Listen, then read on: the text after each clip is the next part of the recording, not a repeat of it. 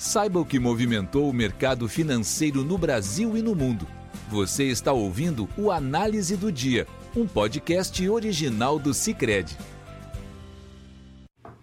Olá pessoal, muito obrigado por nos acompanhar em mais um podcast do Cicred. Aqui quem fala é Luan Rezende Eduardo, da equipe de análise econômica.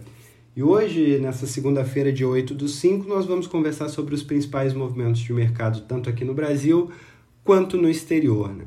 Iniciando pelos mercados asiáticos, esses uh, em linha com os movimentos de alta que aconteceram nos mercados ocidentais na última sexta-feira, tiveram alguns ajustes positivos, bastante expressivos, e fecharam o dia em majoritária alta. Né? Nós tivemos, por exemplo, na China, o Xangai avançando 1,81%, o Hang com um avanço também muito intenso de 1,24%.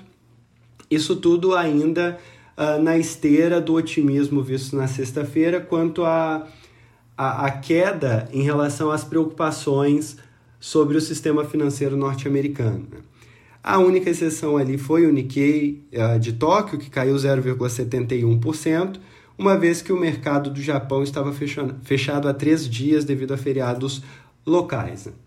A Europa, que já tinha pegado aquele, aquela esteira de otimismo ali uh, com o avanço dos bancos nos Estados Unidos, acabou tendo altas um pouco mais modestas, puxadas principalmente por petroleiras, né, uma vez que houve hoje uma alta da cotação internacional do petróleo.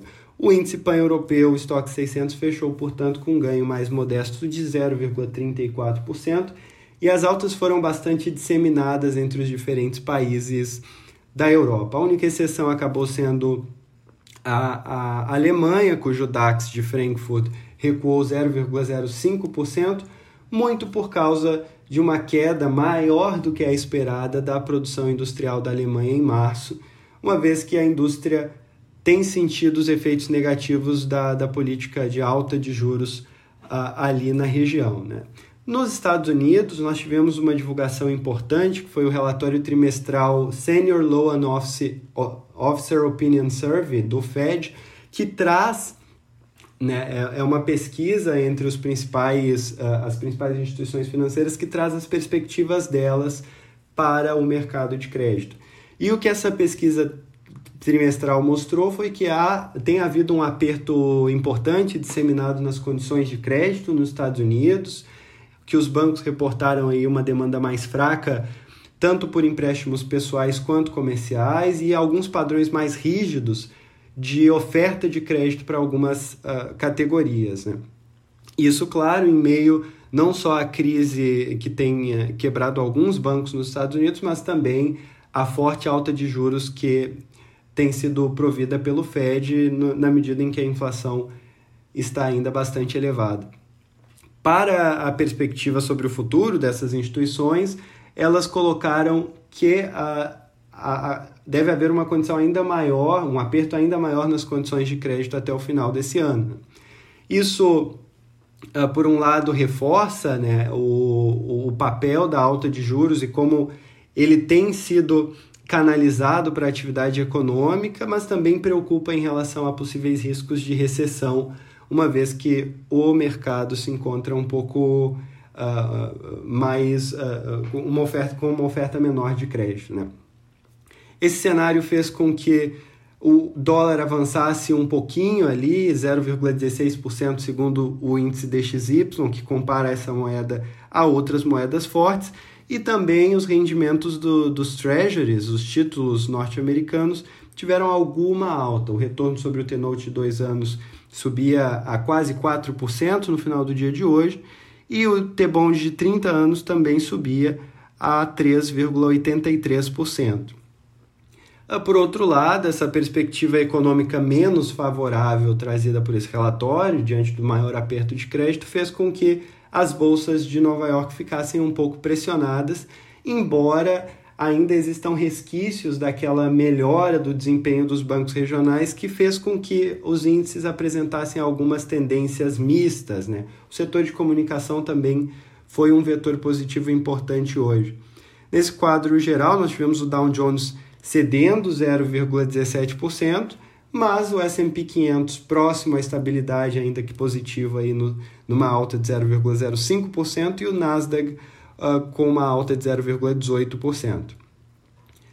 Vindo aqui para o Brasil, nós tivemos uh, o, a Bolsa Brasileira principalmente blindada desse cenário internacional, uma vez que também internacionalmente, também globalmente, nós tivemos elevação de duas commodities importantes. Né? O petróleo, como eu já havia mencionado, teve uma alta de, de próxima a 2% no dia de hoje, uma vez que o temor uh, com uma recessão diminui.